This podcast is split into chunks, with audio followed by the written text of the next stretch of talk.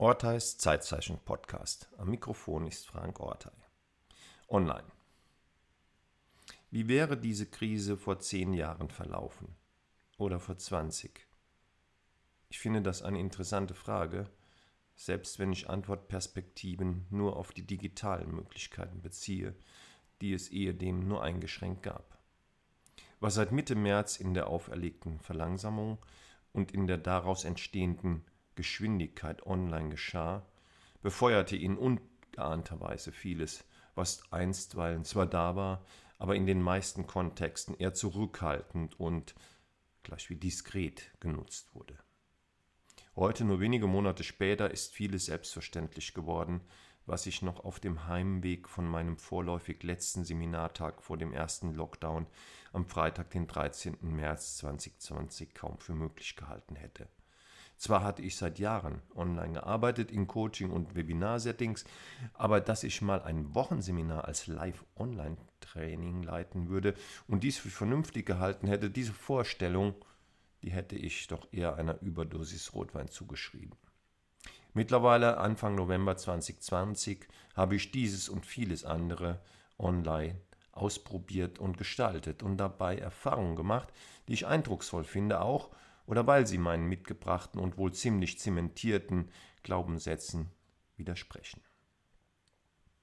War Online-Leben schon länger Teil unserer Lebensführung, zum Beispiel beim Einkaufen oder dem Rumgedaddel in Social-Media-Kanälen, ist jetzt auch Online-Arbeiten und Lernen, um das lange gestritten wurde, selbstverständlich geworden. Einschließlich der damit verbundenen Grenzerfahrungen, die jetzt nicht mehr den disziplinären abstrakten Fachdiskursen entstammen, sondern dem konkreten Erleben.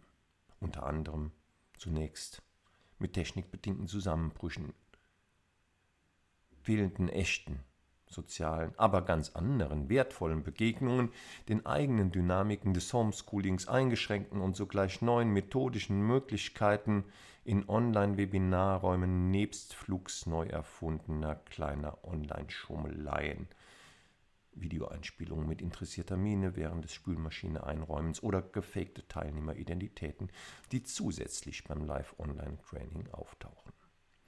Viele neue Möglichkeiten also und einige neue Begrenzungen. Chancen, die neue Risiken mitführen und produzieren. Die Chancen der Online-Kommunikation haben es ermöglicht, dass der bisherige Verlauf der Corona-Krise so verträglich und für viele auch unaufgeregt war. Jetzt zeigen sich verstärkt Risiken. Die kleineren mit Blick auf die Waage, die größeren stehen zur gesellschaftlichen und kulturellen Ablehnung oder Annahme an. Es verhält sich ähnlich wie mit den politischen Maßnahmen, die erst einmal gemacht wurden und nun auch kritisch und kontrovers diskutiert werden.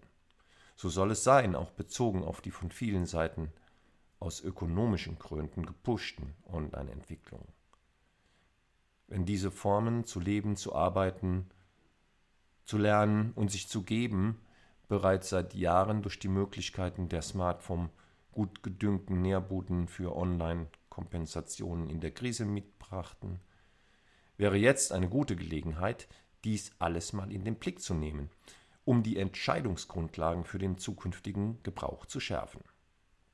Ja, es geht um Entscheidungen, nicht um voraussetzungsloses Machen was wir in anderen Fällen unseres Lebens und Arbeitens selbstverständlich finden, Entscheidungen für oder gegen etwas zu treffen, das lassen viele bezüglich des Online-Lebens, Arbeitens und Lernens wie selbstverständlich weg. Offenbar halten es viele für alternativlos. Online-Formen und Formate beim Arbeiten, Leben und Lernen können hilfreich sein und Sinn machen. Voraussetzung dafür ist, dass zuvor entschieden wurde. Das scheint heutzutage nicht immer der Fall zu sein. Lieber wird mal schnell gewischt. Durchschnittlich übrigens 173, ja 173 Meter pro Tag übers Display. Mit einem Wisch ist auch die fällige Entscheidung weg zugunsten einer neuen Möglichkeit. Da gerät Frau und Mann leicht durcheinander und übersieht den ein oder anderen blinden Fleck. Der rückt womöglich in den Blick, wenn wir mal versuchen, das ein oder andere, was zur selbstverständlichen Lebensführung geworden ist, mit analoger Brille anzuschauen. Der Schriftsteller Dave Eggers bringt es in der Süddeutschen Zeitung im Interview mit dem Titel Wahnsinn auf den Punkt. Wenn man sich mal analog übersetzt, was man die ganze Zeit macht, merkt man sofort, wie absurd es ist. Niemand sitzt den ganzen Tag vor seinem Briefkasten und fragt sich ständig ganz aufgeregt, was wohl als nächstes reinkommt, wann der Briefträger wieder etwas bringen wird. Die Leute würden zu Recht denken, man wäre bekloppt. Oder in der Schule. Wie soll ein Kind sich auf den Unterricht konzentrieren, wenn vor ihm auf dem Tisch ein Telefon liegt, ein Fernseher, ein Computer, eine Videospielstation, alles in einem Gerät. Es ist irgendwie aus dem Ruder gelaufen. Wir verhalten uns, als ob uns diese Geräte regieren, anstatt bewusste Entscheidungen zu treffen. Nachgefragt zur Analogie für Twitter antwortet Eggers, jemand stellt sich in irgendeine Seitengasse und belauscht, was zufällig Vorbeischlurfende vor sich hin murmeln. Und dann hält man sich für informiert. Hashtag Wahnsinn. Es scheint, als sei bezüglich dieses auch zeitlich so beachtlichen Online-Anteil unseres Lebens und Arbeitens die ein oder andere Entscheidung nie getroffen worden. Es wurde einfach gemacht, weil es möglich war. Leider einer der kleinen Anfangsdefekte der Postmoderne, die sich gehalten haben. Jetzt, wo sich das Online-Krisengetue und Gemache, das aus der Not heraus Sinn machte, weil es weitererleben, arbeiten und lernen, sicherte, angeblich wieder dem nähert, was manche Normalität nennen, wäre es Zeit für die Entscheidung vorgelagerter Fragen und ihre höchstpersönliche Beantwortung.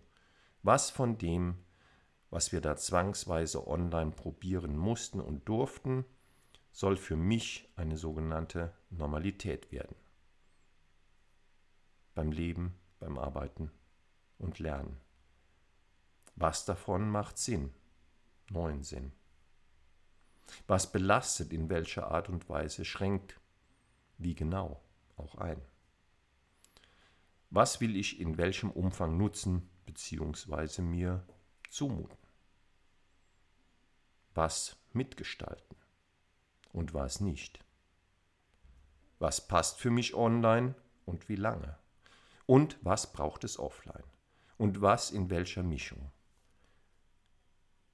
Entscheidungen sind wunderbare Möglichkeiten, um neue Möglichkeiten zu sortieren, im Hinblick auf Arbeiten, Leben und Lernen, wie ich es jeweils möchte, weil es für mich Sinn macht.